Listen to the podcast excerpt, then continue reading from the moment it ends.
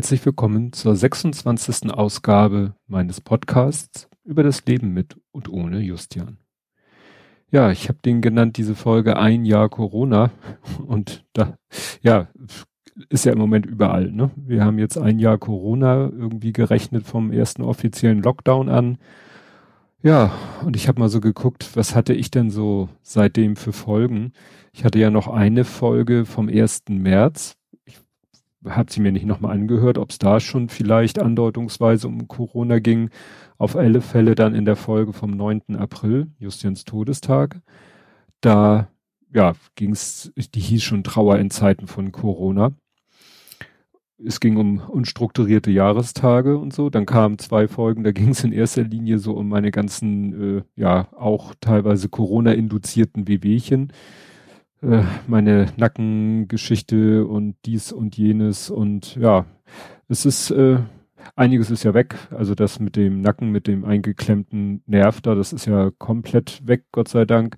Andere Baustellen habe ich immer noch. Es kommen immer leider auch noch neue kleinere Baustellen dazu. Ich bin immer ganz erstaunt, was mein Körper noch so für, für Stresssymptome entwickelt, die dann aber zum Glück auch dann mal wieder weniger werden. Im Moment, ja, gibt's ja genug Grund, dass es wieder ein bisschen mehr wird.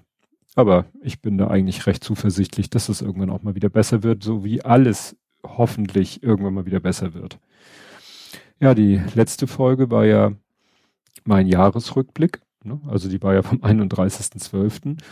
Und jetzt eben schon wieder ein Rückblick, nämlich eben auf ein Jahr Corona. Und wir sind jetzt, äh, mit wir meine ich halt die ganze Familie, wieder zwischen den Tagen.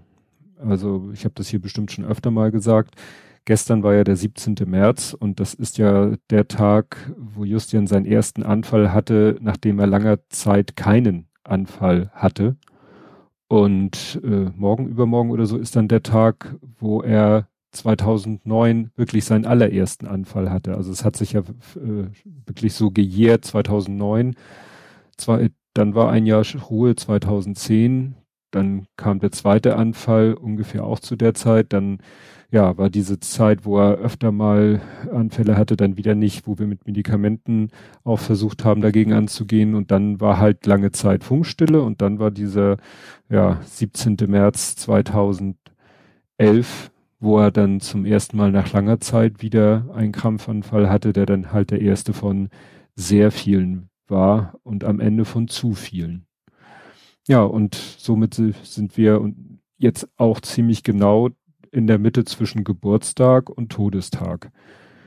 Ja, und das zum zweiten Mal jetzt diese Phase unter, unter Lockdown-Bedingungen. Ist zwar nicht so, dass wir jetzt da irgendwie, dass das uns irgendwie einschränkt. Ne? Also ist ja nicht so, dass man irgendwie, ja, also wir hatten, glaube ich, wir hatten mal überlegt, den fünften Todestag größer zu begehen. Das hat sich dann auch nicht ergeben. Also wir waren selber mal auf einem fünften Todestag zu einer Feierlichkeit eingeladen. Und deswegen schwebte immer so der Gedanke da im, im Raum. Aber wir, wir begehen das dann doch eher, ja, im stillen Kreis. Insofern hat da Corona keinen Einfluss drauf. Ja, meine Frau hat mir letztens noch erzählt von einem, ich glaube, Zeitungsartikel, den sie gelesen hat. Da ging es um eine Frau, die auch äh, ein behindertes Kind hat. Und da hat die so mit ihren, ja, ihre ganzen Alltagsproblematiken, und es ging gar nicht mal speziell um Corona, sondern so, was ist generell so für Kampf mit Krankenkassen und ähnlichen. Und sie meinte, wenn man das so liest und das, was sie davon mir, äh, mir erzählt hat, da ist es wirklich so, es hat sich scheinbar nichts geändert. Also Justin ist jetzt dann äh, zehn Jahre bald tot und ja, gut, äh, zehn Jahre davor haben wir auch äh, mit allen möglichen Institutionen gekämpft, mit Krankenkassen und so weiter und Behörden und so. Und es scheint sich kaum etwas geändert zu haben. Es scheint nicht so zu sein, dass irgendwie mal etwas leichter geworden ist, dass man Unterstützung bekommt in irgendeiner Form. So eine Art Lotsen, der einem durch den ganzen Behördendschungel hilft. Das Beispiel, was da äh, sie mir erzählt hat, dass die Mutter mit ihrer, ich glaube, also ich sag mal behindertes Kind, weil ich nicht mehr weiß, äh, ob Mädchen oder Junge, jedenfalls mit ihrem behinderten Kind da äh, so 28 Tage so am Stück ähm, in Kurzzeitpflege war. Und wenn ihr nicht dort eine Mutter gesagt hätte, du, pass auf, du musst dich, die war, die, ne, die Autorin war äh, oder ist ähm, berufstätig, wenn du, du musst dich sofort nach den 28 Tagen, musst du dich, musst du einen Tag Urlaub nehmen, sonst fällst du aus der, aus der Krankenversicherung raus. Weil man irgendwie in diesen 28 Tagen äh, ist man ja nicht im Beruf und so. Ich weiß nicht, was das für eine komische Regel ist, aber hätte ihr das niemand gesagt, dann wäre sie aus der Krankenversicherung rausgeflogen. Und das ist eben so ein schönes Beispiel für diese ganzen komischen Sonderfälle und Geschichten, die einem niemand erzählt. Noch, ich sag mal jetzt ein Beispiel, was nichts mit Behinderung zu tun hat, ist ja die Geschichte jetzt mit dem Kurzarbeitergeld, die man ja jetzt gerade liest, dass Menschen, die Kurzarbeitergeld bekommen haben, das jetzt nachträglich versteuern müssen, also bei der Steuer angeben und das dann nachträglich als Einkommen versteuert wird und die äh, doch ziemlich hohe Nachzahl Steuernachzahlungen leisten müssen. Das hat wahrscheinlich auch von denen kaum einer vorher gewusst. Und so gibt es im Leben halt oftmals so Sachen, die man einfach nicht weiß. Ja, weiß ich nicht, ob das Aufgabe der Schule wäre oder ich sag mal, da könnte man ja sagen, bei der, man hätte ja allen, die Kurzarbeitergeld bekommen, sagen können, ey, übrigens Leute, Achtung, da kommt höchstwahrscheinlich eine Steuernachzahlung auf uns zu. Oder das, was ich die Krankenkasse der Mutter sagt, Achtung, wenn du 28 Tage am Stück äh, hier Kurzzeitpflege machst oder in, mit deinem Kind in Kurzzeitpflege gehst, um es da zu betreuen, dann, dann muss, dann gibt's ja diese, ja, warum es das überhaupt gibt, ist ja schon eine Frage für sich. Naja, dann gab es noch eine, sag ich mal, erfreuliche Sache, ist schon eine Weile her. Es gab eine Folge vom ESC-Schnack. Das ist ein Podcast, der sich mit dem Eurovision Song Contest beschäftigt. Und der hatte äh, ja auch, sage ich mal, so eine Art Rückblick. Äh, der hatte den fünfjährigen Geburtstag. Also es ne, gibt den Podcast seit fünf Jahren. Und da konnte man Audiogrüße einschicken. Das habe ich gemacht. Und dann wurde der abgespielt und hinterher wurde noch ein bisschen über mich geredet, weil ich kenne äh, die Macher, Daniela und Christoph kenne ich persönlich, habe sie äh, kennengelernt, sei es beim Kieler Podcast Tag und einmal beim, äh, beim, was war das, Postdeichpott? Ja, jedenfalls bei diesem, das hat sich jetzt auch gerade gejährt. Stimmt, das war, glaube ich, am 9. März, da hatte Gesche das nochmal getwittert, wo ich bei diesem Gottesdienst bei Gesche war und von Justian erzählt habe. Und da war hinterher auch Daniela mit Familie oder vorher und hinterher. Na, jedenfalls haben die dann äh, noch ein bisschen so erzählt von mir und haben dann auch explizit diesen Podcast erwähnt. Und das hat mich doch sehr gerührt, weil es für mich ja ist, es geht ja mir wie allen Podcastern. Ich rede hier, ich spreche gerade in meinen Monitor rein. Ich habe keine Ahnung, wer das hier hört, eine grobe Vorstellung, wie viele Menschen das hören.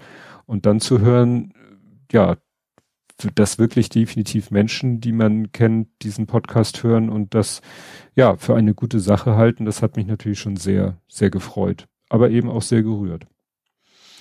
Ja, dann habe ich mit dem Kleinen zusammen äh, diese Serie auf Disney Plus geguckt, WandaVision.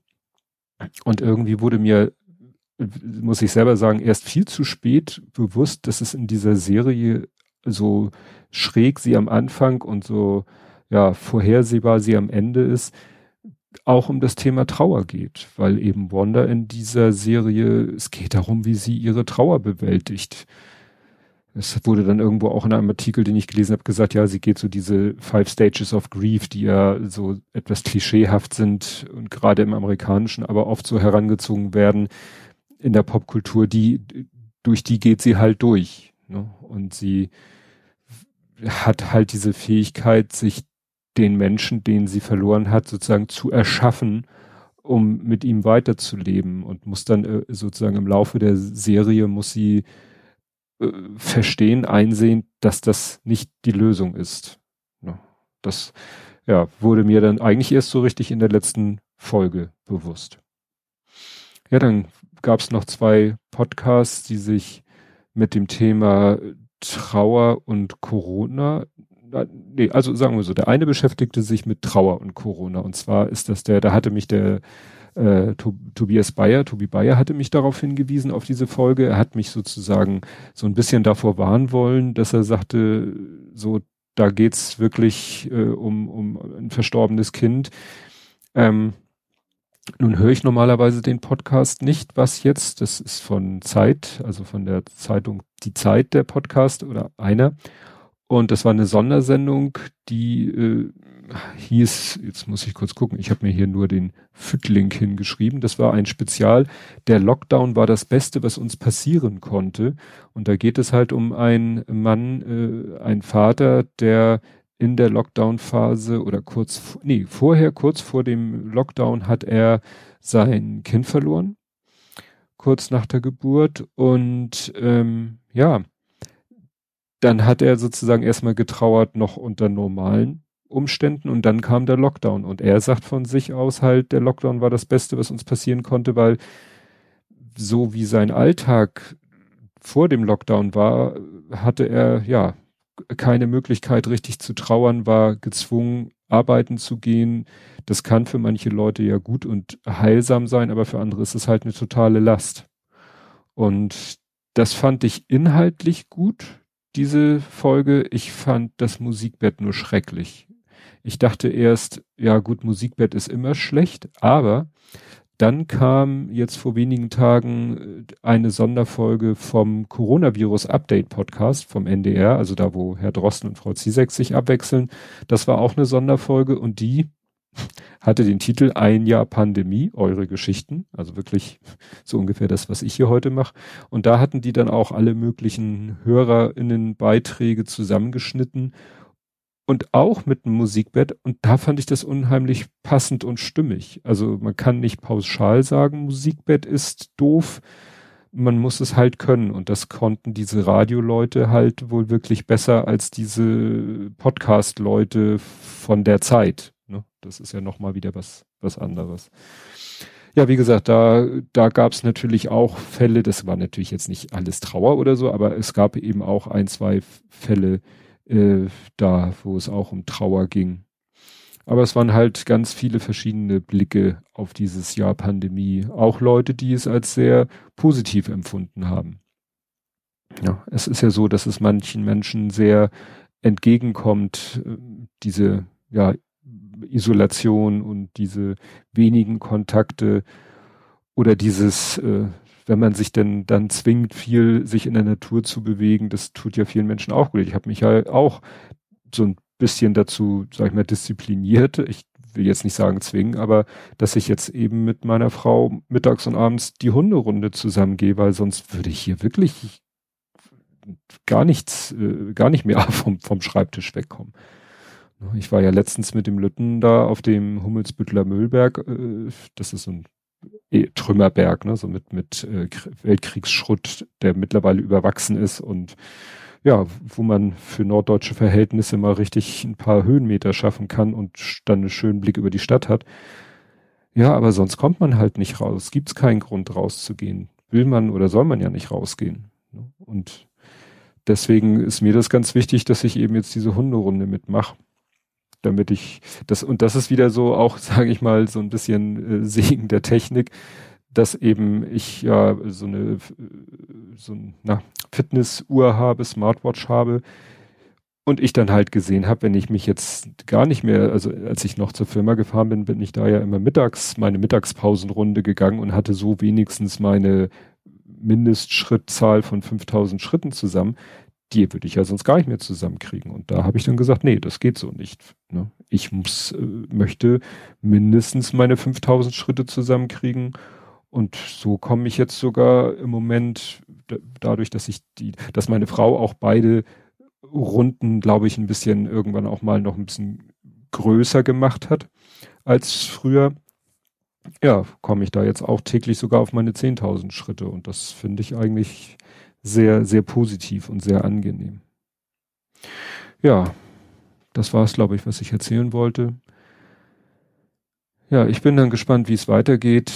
Jetzt kommt eben die Zeit, wo die Jahrestage sozusagen in, in immer kürzeren Abständen kommen. Ne? Irgendwann kommt der Tag, wo Justian dann in die Sternbrücke gekommen ist, wo er getauft wurde und wo er dann gestorben ist, wo er die Aussegnung, Trauerfeier und so geht es dann die, die nächsten Wochen, bis dann Ende April quasi diese Jahre sich da, äh, diese Tage sich dann alle zum zehnten Mal gejährt haben. Und das ist eben auch ja schwer, schwer vorstellbar, dass es jetzt schon zehn Jahre sind. Wir haben uns auch darüber Gedanken gemacht, wie es wohl gewesen wäre. Ich weiß nicht, ob ich das hier auch schon mal im Jahresrückblick gesagt habe. Wir haben uns gerade neulich über, wie es wäre, wenn wir diesen Lockdown, diese Situation vor zehn Jahren durchgemacht hätten. Mit Justian, mit dem Großen auch, der, glaube ich, mit diesem Lockdown zu der Zeit ganz schwer klargekommen wäre. Dann natürlich noch mit dem Kleinen, der damals noch ein kleines Kind war. Also das ist, mag man sich, und, und wie gesagt mit Justin, mit einem äh, schwerst mehrfach behinderten Kind, wo man sich gar nicht hätte vorstellen wollen dürfen können, was wäre, wenn der dann über irgendwelche Ecken mit, mit Corona sich infiziert. Das wäre wahrscheinlich, ja, das klingt jetzt auch doof, das wäre ein Todesurteil gewesen, ist jetzt irgendwie auch völlig, weil weiß ich nicht, ob man ihn hätte überhaupt da entsprechend äh, behandeln können. Ne? Also, wie gesagt, das äh, möchte man gar nicht dran denken. Die Situation ist so schon äh, blöd genug, aber wir kommen so ganz gut über die Runden und mal schauen, wann ich dann das nächste Mal wieder genug Gedanken gesammelt habe, dass ich sie euch mitteilen möchte. Und bis dahin, tschüss.